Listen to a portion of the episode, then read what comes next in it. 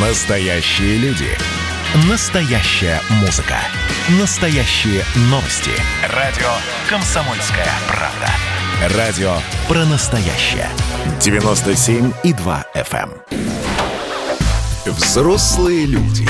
Тут-то Ларсон и Валентин Алфимов обсуждают, советуют и хулиганят в прямом эфире. Продолжаем разговор. Вы обратили внимание? Да. Да, что? Вы обратили Да. внимание, На что, что? да? Что се- сегодня Максим Добролюбов нам практически в каждом выпуске рассказывает, как в Европе все плохо с короной. Ну, В Европе, в других странах, где-то в Китае, а, в Китае ввели адовый карантин, там целый город закрыли. Вот. эм, В, где там, то ли на Кипре, то ли на Мальте тоже карантин, всех, в общем, посадили по В домам. Израиле. А, в, Изра- в Израиле максимум жесткий 500, карантин. 500 метров можно от дома отходить и так далее. Ну, в общем, вы понимаете, к чему это, да? Ну, что, на что ты намекаешь? Что наша, мы следующая, что ли, наша очередь? А, ты знаешь, вот мы, ну, мы же много раз с тобой разговаривали об этом в эфире. Но я считаю, что нет. Я считаю, что, у, мое мнение, у нас не будет карантина.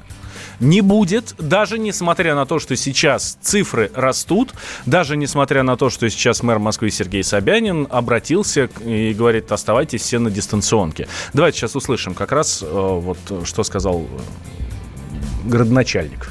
Я бы рекомендовал всем руководителям предприятий, вне зависимости а, от а, форм организации, если можно, если можно, и это не является каким-то серьезным ущербом для работы организации, продолжать организовывать дистанционную работу. Чем больше людей будет находиться на дистанционном, а, дистанционной работе, тем меньше будет передвижений по городу, меньше контактов будет, ситуация будет более стабильная. Поэтому эти рекомендации по дистанционной работе мы никогда не убирали. Что пишут заголовки, да, средства массовой информации и всякие паникеры? Паникеры говорят, что Собянин всех закрывает на карантин. Что я слышу в интервью мэра Москвы Сергея Собянина? Что, ну, как бы я обратился, у тех, кого есть возможность, хорошо бы, чтобы сотрудники посидели. Но вообще мы никого не просили выходить и всегда говорили, что если есть возможность, то сидите на карантине. То есть ничего нового нет. Это такое мое мнение. Тебя напугало, тебя напугал вот этот фрагмент от Сергея Собянина? Ну, я, я тоже так поняла, что это не, какая-то, не какое-то нововведение, а просто напоминание о рекомендациях, которые и до того действовали, и, и уже давно были, э, ну, давно были рекомендованы, грубо говоря. Но, тем не менее, а, москвичи ответственно в этом году подходят к своему э, здоровью, к сезону простуд. Уже более одного миллиона, ну, не только москвичи, россияне, просто у нас статистика по москвичам. Более одного миллиона москвичей уже сделали прививку от гриппа. Э, И даже вот, это, вот этот рост, который сейчас зафиксировали у нас тоже заражений коронавирусом в Москве, говорят, что он связан не, не с тем, что люди фактически больше стали болеть, а с тем, что люди фактически больше стали себя проверять, тестироваться. И а, некоторые, в некоторых случаях, и это довольно часто, люди делают, при- делают тесты, а, чтобы перестраховаться, или по требованию, например, работодателя, и выясняется, что они бессимптомно переносят ковид. У меня вот, м, например, перед съемками на канале «Карусель», где мы с моей дочкой передачу снимаем, каждый раз перед каждой съемкой вся съемочная группа делает ПЦР. Мгм. И если у кого-то э, хоть, хоть какой-то намек на работу не выходит, и э, вот тебе и статистика. А что еще важного? Это вообще это было большое интервью с Сергеем Собяниным. Что еще важного там было сказано? Давайте все перечислять не будем, но э, в Москве только 1% школьных классов перевели на дистанционное обучение из-за коронавируса. Еще, э, ну вот, собственно, Собянин порекомендовал главам предприятий по возможности продлить дистанционный режим работы. Мы как раз слышали уже этот фрагмент от Сергея Семеновича. И самое важное, товарищи москвичи, слушайте, запоминайте. Радость пришла в наш дом. В этом году отопление в столице включат раньше, чтобы москвичи не простужались и, и держали свои попки в тепле. Хотя, между прочим, многие врачи говорят, что наоборот нужно часто проветривать, и чтобы в комнате было не слишком жарко. И это как раз является профилактикой вирусных заболеваний. С нами на связи а, Олег Матвеевич, политтехнолог, профессор финансового института при правительстве. А, Олег Анатольевич, здравствуйте. Доброе утро. Слушайте, Олег Анатольевич, правда, очень часто звучат э, разговоры о том, что вот, все, вторая волна. Ну, правда, я вот себя вспоминаю, там буквально пару недель назад на заправке, да, это было прям перед первым, это было 1 сентября, 1 сентября на заправке. Стоят, разговаривают две дамы, одна другой говорит, ну что, отправила свою, свою в школу? Да, отправила, все нормально. Ну, а что, надолго, что ли? Все равно с 20 числа всех закрывают. И 20 число я уже слышу очень давно. Приближается. Да, оно у нас прям вот совсем уже послезавтра буквально. Это что? Это нагнетание? И э, откуда вообще вот эта вся истерика берется? Потому что никто из официальных э, лиц, ни Роспотребнадзор, ни департамент чего там, приро- там здоровья, природопользования, спорта или там даже транспорта, все молчат. Никто не называет никаких цифр, и что вообще есть вероятность того, что мы уйдем и на карантин. дат никаких, да. Да. Да, это просто использование, э, ну, скажем так, неких объективных, э, возможных, скажем, каких-то тенденций, если действительно во время перестройки иммунитета, из-за того, что люди пошли в школу из-за общения, э, возможно, что там какой-то подъем заболевания будет, э, это пытаются использовать э, в качестве ну, э, повода для создания панических настроений распространяют эти слухи э, несколькими способами. Ну, это делают телеграм-каналы, социальные сети, э, там, одноклассники и так далее, э, ВКонтакте, э, бросают такие ну, картинки, там, демотиваторы и так далее, и запускаются вот эти вот слухи про всеобщее закрытие. Это, ну, а зачем? Ну зачем? Негатив у власти. Это способ негатив к власти вызвать. Люди э, очень тяжело перенесли прежнюю самоизоляцию. При этом, э, если тогда они не понимали, что происходит, какие будут последствия, были очень напуганы, и э, свыше 60% было, ну, так сказать, э, крайне напуганы тем, что происходит. Даже предъявляли многие претензии, что власть недостаточно принимает меры по изоляции граждан. Не все, но многие были такие. Но сейчас, когда люди, в общем, вируса перестали бояться по социологическим исследованиям, если они слышат какую-то информацию, что вернется прежний режим самоизоляции, они это воспринимают резко негативно. И на этом, конечно, начинают играть разные политики, политические силы, э, которые вот запускают эти слухи. Но объективно это слухи и э, ничего подобного с нами не произойдет? В планах у власти ничего подобного нет. Может произойти только по абсолютно объективным показателям, когда э, или какая-то новая модификация вируса, там мутация произойдет там крайне опасная, и там резко возрастет, скажем, смертность, а резко возрастет вот, вирулентность заболевания – или э, здесь у нас такой повальный иммунитет будет плохой, что во время вот перестройки, которая межсезонная всегда у организма бывает, э, ну все начнут прям хватать этот вирус, и мы э, достигнем цифр, там, скажем, мартовского, апрельского уровня, когда у нас угу. будет по 15-20 тысяч заболевать. Да, Но Олег Анатольевич. Ничего это не показывает. Угу. Ну, к этому ну, нету таких Э, предпосылок, да. Спасибо. Олег э, Матвеевичев с нами был на связи, политтехнолог, э, профессор финансового университета при правительстве России. Знаете, у каждого человека, у каждого человека есть право на жизнь, возможность быть счастливым, и знакомые из администрации, которые утверждают, что в сентябре будет новая волна коронавируса, и мы все сядем на карантин. Вот что я вам могу сказать по этому поводу. У меня таких знакомых нет. Я пытаюсь сохранить оптимизм. Мне буквально сегодня, вчера вечером об этом рассказывали. Правда, честно, правда. Расслабьтесь, друзья, никуда садиться не будем. Но вы же взрослые люди. А в отпуск еще не сходили? Присоединяйтесь к нам в социальных сетях. Подпишитесь на наш канал на YouTube. Добавляйтесь в друзья ВКонтакте. Найдите нас в Инстаграм. Подписывайтесь, смотрите и слушайте. Радио «Комсомольская правда». Радио про настоящее. Взрослые люди. Взрослые люди. Тут-то Ларсон и Валентин Алфимов обсуждают, советуют и хуликанят в прямом эфире. Эй, мы здесь! Что, Ура! что, что? Где? Где? Да, где? Ты куда бегал? Рассказывай. Что? Кредит, небось, брать какой-нибудь? Что? Где был? Что делал? Ну, Микрокредитами баловался? Понятно, конечно. Баловался именно так. Не зря мы эту тему завели, друзья. О, ужас. На самом деле, на самом деле у нас в стране катастрофа с микрозаймами. А, и э, недавно стало известно, что основными заемщиками микрозаймов являются россияне до 30 лет. То есть самое такое трудоспособное, активное население, а, молодежь, Э, очевидно, ну, становятся просто заложниками своих хотелок или, ну, просто невозможности нормально заработать в своем регионе и э, вот обрастают долгами, которые не, нереально возместить. Да, э, я, честно говоря, не очень понимаю, почему. Ну, правда, у меня никогда не было желания пойти взять денег взаймы в банке.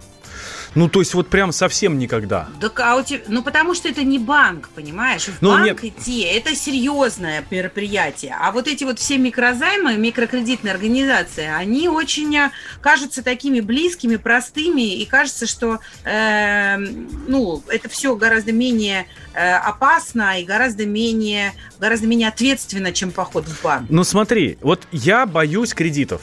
Но у меня их никогда в жизни не было. Правда, у меня на мне ни одного кредита никогда в жизни не было.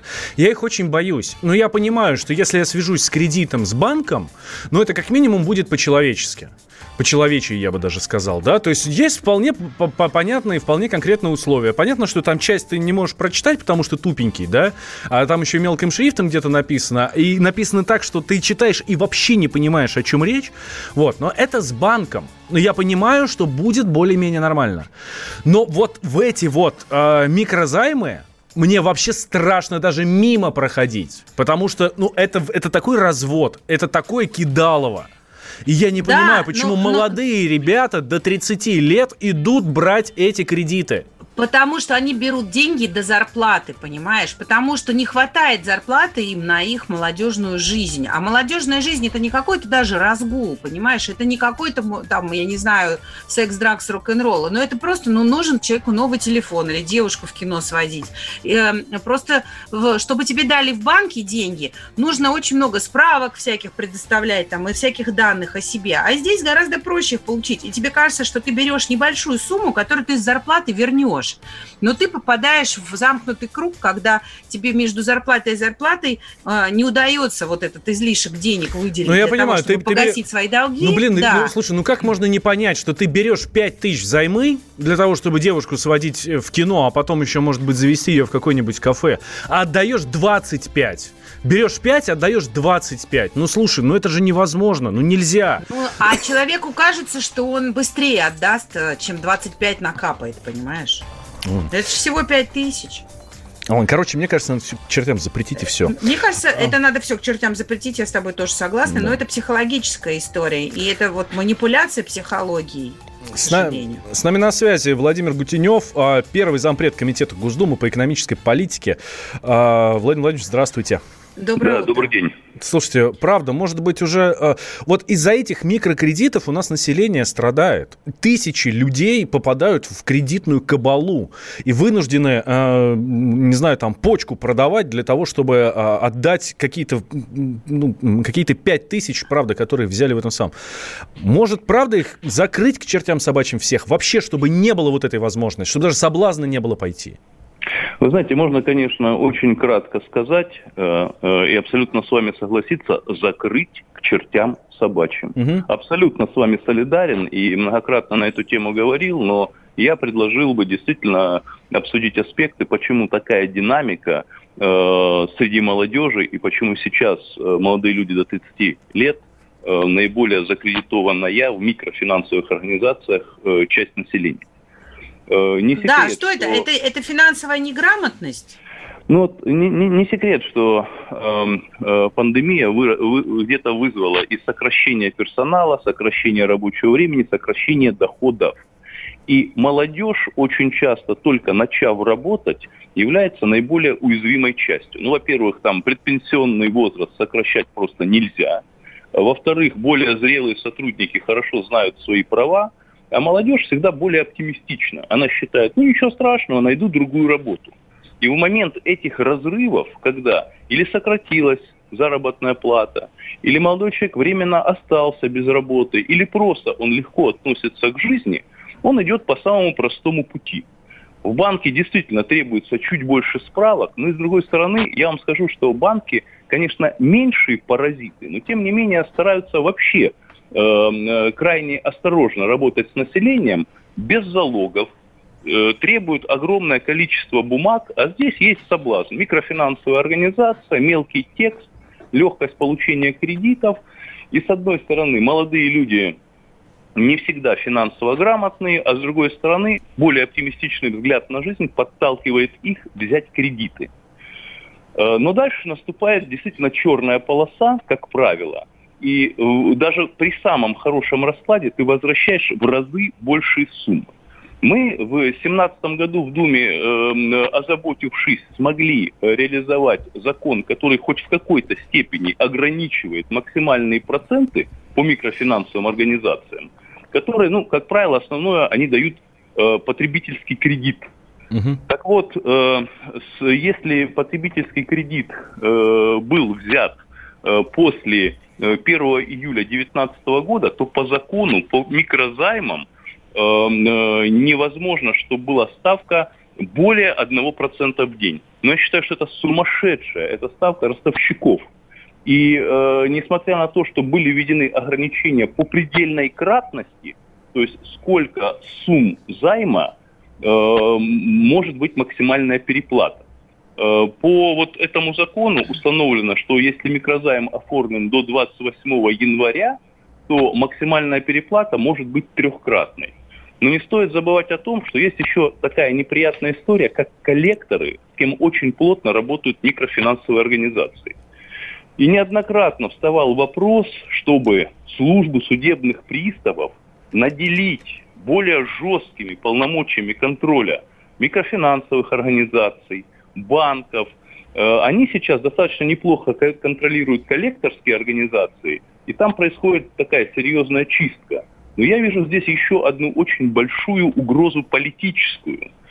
Считаю, что Э, в условиях, когда внешние силы ну, слегка так потренировались на Белоруссии, а сейчас э, идет некая идеализация там, Навального и компании, как бы не смешно это звучало, молодые люди, закредитованные, могут стать тем питательным бульоном, который захо- которые захотят, видя несправедливость, обнулить ту кредитную часть, которая теперь над ними висит – и это, конечно, такая достаточно опасная питательная среда. Я считаю, что государству надо очень внимательно за этим следить и не давать микрофинансовым организациям паразитировать. Угу. Да, Владимир Очень спасибо. жесткий уголовный кодекс, угу. очень жесткое воздействие на микрофинансовые организации, а в принципе абсолютно с вами солидарен. К чертям собачьим. Угу. Абсолютно солидарен. Да, Ой, спасибо большое. вы заглянули. Да, спасибо большое. А, с нами на связи был... А... Владимир Гутенев, первый зампред да. комитета Госдумы по экономической спасибо. политике. Фу. Ну, вообще, мне кажется, друзья, это все-таки еще и вопрос финансовой грамотности. Ну, правда, ну, надо уже начинать читать мелким текстом, прежде чем а, брать чужие деньги и понять, что халявы нет, она наказуема, и часто очень высокая цена за это платится. Ну, вы же взрослые люди, а Госдума вас еще не запретила?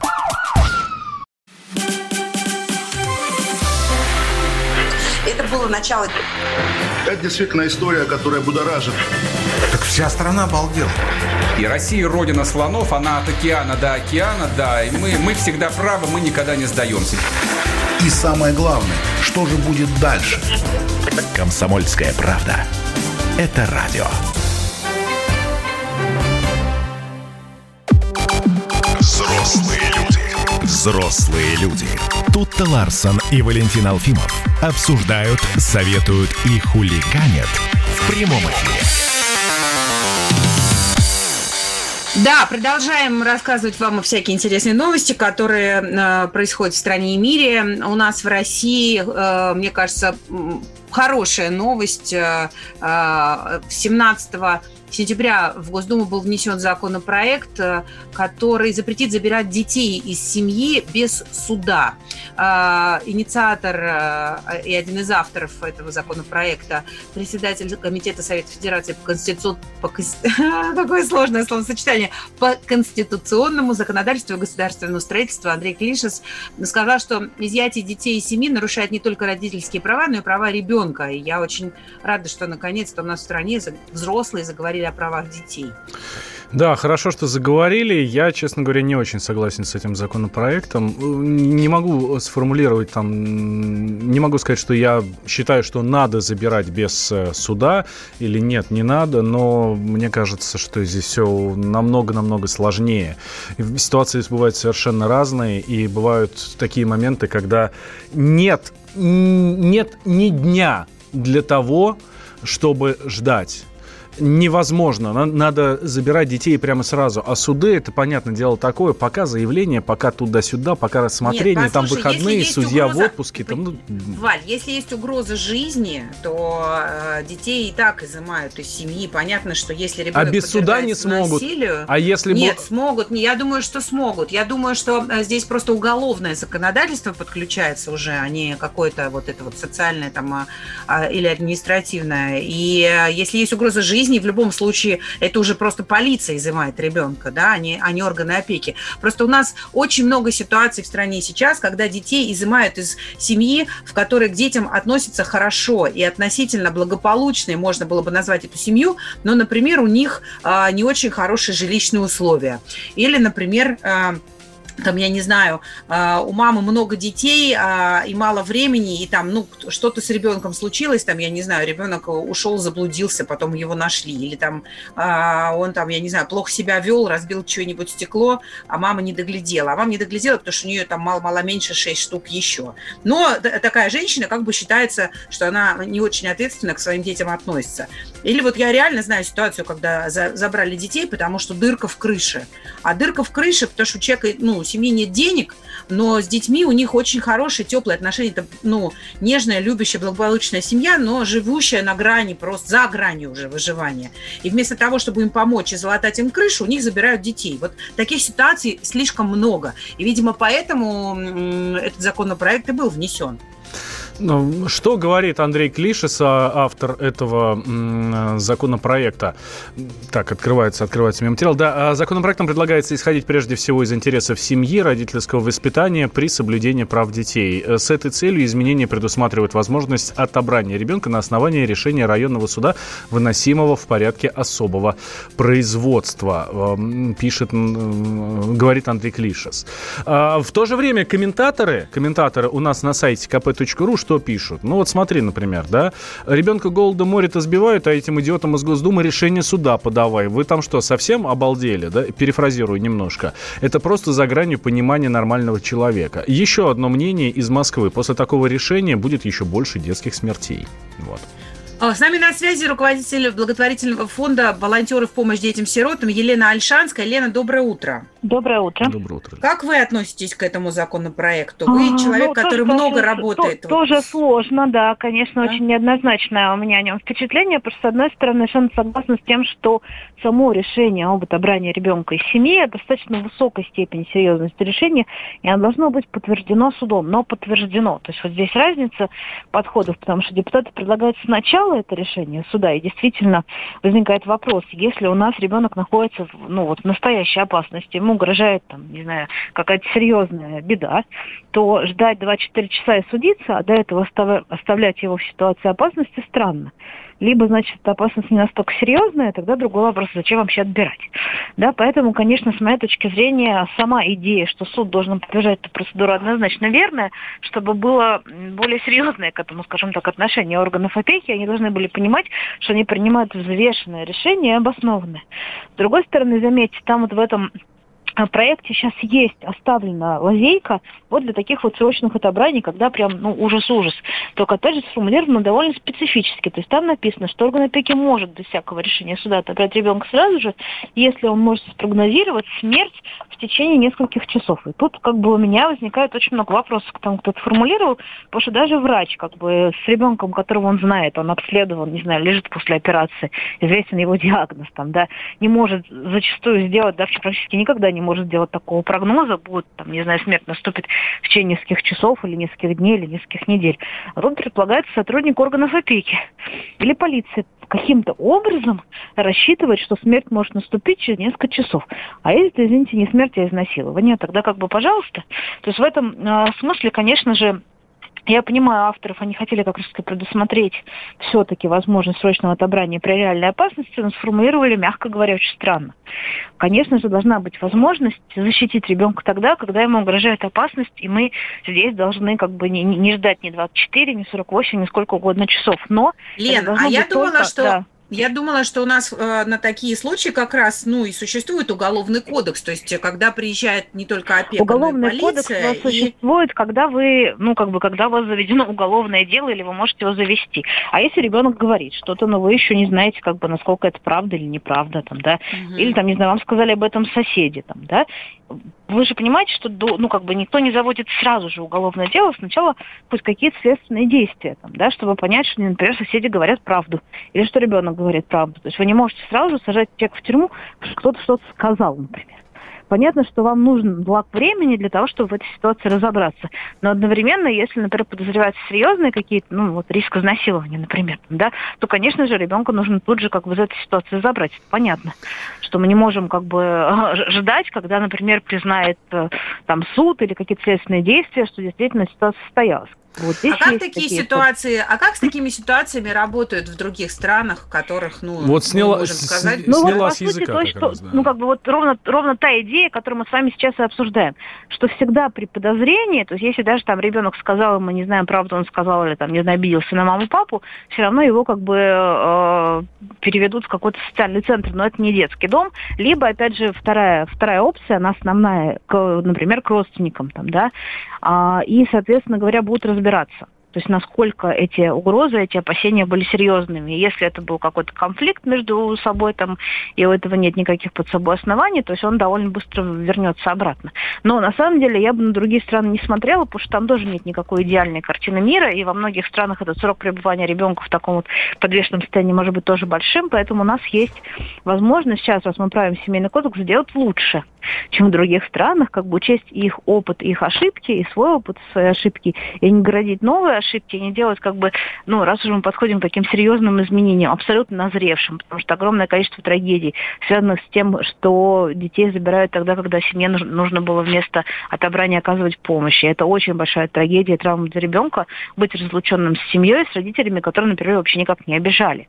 И другая ситуация, когда у нас дети, дети иногда сами уже обращаются, просто, ну, как бы кричат о помощи, а при этом адекватной помощи им оказано не будет, там, да, и э, ну, не, не очень компетентно на орган опеки будут говорить, а ты просто, там, не знаю, поссорился со своими родителями, поэтому мирись с ними обратно. И здесь, конечно, а, должна появиться, во-первых, все-таки профессиональные кадры должны появиться, которые способны вот это условно говоря, расследование провести, потому что у нас ни полиция не умеет с этими случаями развиваться. Я просто вот расскажу, вот, ну, такой, ну, конечно, Лена, у нас, к сожалению, да, к, к сожалению, Но, ну, у нас ок. Э, заканчивается время, да, да, без вопиющих примеров. Спасибо тебе огромное э, за, за такое важное и взвешенное мнение. Елена Альшанская, руководитель благотворительного фонда «Волонтеры в помощь детям-сиротам», комментировала бы... новый законопроект. Угу. Да. Я бы, знаешь, еще вот э, что добавил бы к словам Елены, почему нам нельзя на международный опыт ориентироваться, потому что у нас менталитет менталитет другой. И на это тоже надо обращать внимание. Хочешь или нет? Но вы же взрослые люди.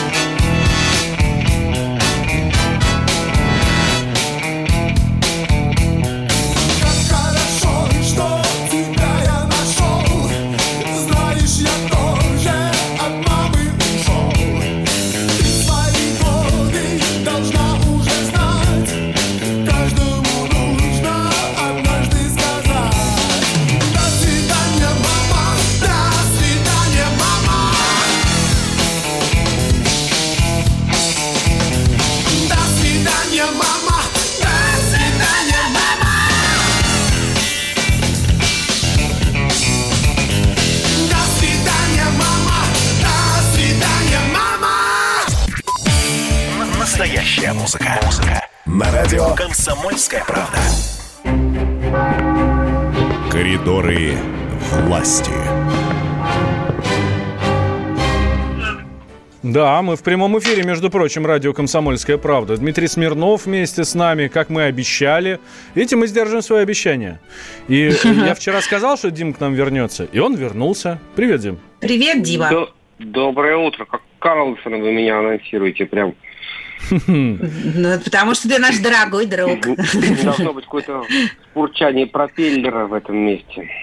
Вот. э, Дим, пропеллеры урчат э, в Европарламенте сейчас, мне кажется. У них там что только не урчит. Э, Может быть, у них с пищеварением что-то не то. Прям не даем мы им покоя, прям кушать не могут. Вот опять новую резолюцию для нас придумали. Ну, полторы резолюции для нас, пол резолюции для Беларуси, потому что одна резолюция касалась вроде как Беларуси, но оказалось, что надо наказать за нее Россию и привлечь всех, кто был причастен к так, поддержке Беларуси в том или ином виде, а вторая действительно по Навальному, и там, в общем-то, сказали, что нельзя покупать газ у таких людей, которые, понимаете ли, в бутылке забыли новичок в Томске. Как это вот можно приобретать? Такая была в свое время знаменитая шутка в КВН про Семена Слепакова. Он играл за город Пятигорск и говорит, что как люди, как вы можете смеяться шуткам, чело- шутками человека, который, в городе которого был убит Лермонтов? Вот это примерно то же самое, что ну, как вот можно у русских покупать газ, они же новичком травят Навального. Ну, Слушай, ну посмотрим. а мы-то, а мы им что? Ну, они нам вот это, а мы им что? А мы им говорим, ну и ладно. Мы ответим вам асимметрично, сказал сегодня господин Володин. Ну, ответим, наверное, как-то. А может, не ответим, как обычно. И чё? Ну, в общем, в Кремле пока ничего не говорят по этому поводу, да? В Кремле миллион раз говорили по этому поводу, что мы это отвергаем, считаем это незаконным и, в общем-то, ни на чем не основываемым. Ну и все, они приняли резолюцию. Там просто резолюции эти, они не имеют законодательной какой-то силы, они просто такой рекомендации. Рекомендательные. Мы вас презираем, и ладно. Ну, мы тоже можем сейчас с вами принять резолюцию, что мы как бы презираем эту резолюцию. Да, да, Втроем да. Мы- мы- как там? а- а- Они называли тебя земляным червяком. Да, Примерно а так. мы желтые рыбы. Да, кстати, кстати, насчет земляных червяков. Тут э, Путину и еще главам восьми стран дали э, Шнобелевскую премию или Игнобелевскую премию, как, ну, чтобы она как-то более-менее по-человечески называлась. Это что за история? Ну, это довольно тоже странная история. Я посмотрел это награждение, там оно было в виртуальном виде в этом году. Это была какая-то такая-то клоунада со смесью балагана. Но, в общем, там люди весело что-то играли на трубах и вручали разные номинации. Вот. И в номинации вот за медицинское вот просвещение получили как раз э, премию вот эту вот Шнобелевскую. Девять лидеров мировых э, там формулировка была довольно такая закомористая, за использование пандемии коронавируса, чтобы показать миру, что политики могут иметь более непосредственное влияние на жизнь и смерть, чем ученые и врачи. Ну, я могу прям, естественно, потом они прошлись отдельно по Лукашенко, без этого сейчас нельзя, международной премии даже Шнобелевской. Ну, можно понять, там Лукашенко, который отрицал, там, или Бердук Бухамедов, который тоже отрицал, или Трамп, который говорил, что он маску не носит, не знаю, там, вот Болсонару, там, в этой компании. Я могу понять, как они сюда попали. Как вот они сюда занесли Путина, Который Я не- вакцину изобрел практически и чуть Ну, ли не на да. своей Не, дочери испытал. Может быть, это от противного он сюда попал, в том смысле, что вот он и с этой стороны, знаешь, как есть оппозиция справа, а есть оппозиция слева. Одни считают, что вы делаете слишком мало, другие, что вы слишком много. Вот, может быть, Путин, он как бы повлиял на пандемию коронавируса с точки зрения политики, больше, чем врачи и ученые, вот создав вот эти вот вакцину и предпосылки для того, чтобы страна помягче прошла этот сложный период. Ну, там они не объяснили, они просто сказали, вот это все, вы 9 человек, до свидания. И перешли к следующей Слушай, номинации. ну, в таким, в та- мне кажется, что с такими тенденциями скоро нас обвинят, что это мы виноваты в том, что динозавры вымерли. Может быть, может быть. Но мы их возродим. В, Гам- в институте Гамалея уже ведутся работы. Вот, а, кстати, очень может быть. Просто сейчас пока не объявляют об этом, потому что не, не в повестке, а потом раз. Пожалуйста. Так, а что в повестке у нас все-таки? Да, что, ж- Да, что, у нас, да. что у нас в повестке, Дим? В повестке у нас сегодня а, совещание по э, сотрудничеству в военно, военной сфере с другими державами, перефразирует на сложное название. Ну, в общем, Владимир Путин сегодня не доложит, точнее, он зачитает вот эту итоги предварительные, сколько миллиардов долларов зарабатывает наша, наш ОПК на продаже вооружений другим странам. Угу. Предвари, предваряет, могу сказать, что это порядка 15 миллиардов, мы каждый год это зарабатываем, и пока фу меньше не стали. Угу. Так, Дим, смотри, еще читаю новости сегодняшние. Вот прям буквально несколько минут назад Путин отметил востребованную работу еврейских религиозных организаций. Это он поздравил евреев с Новым годом. А, с Новым он... годом, друзья! Да. Бедные евреи, прикинь, у них Новый год, а их в карантин посадили в Израиле всех. Ну, кого-то в Израиле. А вот у нас в России на, нет. На границе Белоруссии и Украины там в автобусах и в шалашах встречают. Ну, а Путин поздравляет, поскольку он очень, так скажем, внимательно относится к национальным и религиозным праздникам. И как бы евреев поздравляет, и мусульман, и православных, чем с чем важно, с тем и поздравляет. Да, здесь не поспоришь, действительно, а, каждый раз какая-то, каждый раз в разные там религиозные праздники все обязательно от Владимира Владимировича есть поздравления, телеграмма там или там еще что-то. Да, никуда действительно не денешься. А, так, а, читаю телеграм-канал Пул номер три автором которого является Дмитрий Смирнов. Вот. Смотрю, здесь Александр Лукашенко высказался да, про соседние страны, которые, э, а, которые отказываются признавать результаты выборов. В общем, там тоже очень непростая ситуация. И, но а, у нас в Кремле, конечно, уже высказали давно все, что думают по этому поводу. Да? Все, интеграция Кремле... и все остальное. Да, мы продолжаем. Дмитрий Песков продолжает стоять на этом рубеже, вот в этом ущелье, сдерживая натиск э, людей, которые напирают на него всеми массами, пытаясь вырвать хоть какие-то э, слова новые или расходящиеся с прежней позиции, но он стоит на своем и говорит, что мы не вмешиваемся во внутренние дела Белоруссии, а в целом союзное государство мы поддерживаем мир и стабильность. Все, отойдите от нас. Дим, еще одна тема э, вчерашнего вечера, как гром среди ясного неба. У нас тут в редакции она прозвучала, мы даже немножко опешили. Это отставка э, самого, самого э, долгого, нет, короче, главного долгожителя на посту губернатора у нас в стране. Это Евгений Савченко. О, да, это губернатор Белгородской области Евгений Савченко. 26 лет он был у руля Белгородской области и сейчас ушел в отставку? 70 ну, лет человеку исполнилось в апреле, в конце концов, да, тут это все-таки не шутки, вот, ну, там нет каких-то причин, там, объясняющих это решение именно сейчас, ну, кроме того, что ну, захотел уже передать бразды правления, он назначил там своего заместителя. Тут в, этой, в этом контексте интересна другая история – кто теперь долгожитель? Если Савченко правил 26 лет, 27 лет ему э, было бы его правление Белгородской области в декабре. Вот. А кто следующий, ты знаешь? А, ну, я, я сижу у тебя в телеге, а, поэтому да, знаю. Вот. Ну, давай мы скажем. А мне Сергей расскажите. Мор... Вот. Сергей, давай мы спросим. А, Сергей Морозов, губернатор Ульяновской области, да, он первый теперь? Да. А следующий, вот, наверное, многие удивятся. Простите? Да? Простите, сразу говорю, но это да. Рамзан Кадыров, глава Чеченской Республики. С февраля 2007 года он является руководителем региона. А Сергей Морозов, губернатор Ульяновской области с января 2005 года. То есть всего-то 15 лет. Все, здесь сравнить с Савченко, который ушел, он был 26 лет губернатором. Дим, да. спасибо большое. Дмитрий да, Смирнов, всем... наш спецкор, был с нами на Мы связи. Мы всем желаем хорошего дня и прекрасных выходных. Э, услышимся и увидимся с вами. Понедельник. В подворотне нас ждет маньяк. Хочет нас посадить на крючок. Красавицы уже лишились своих чар.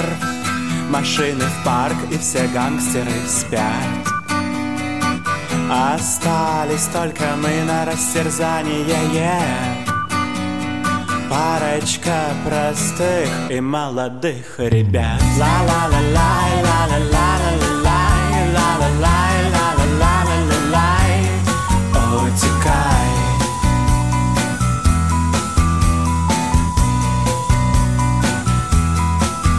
Утекай.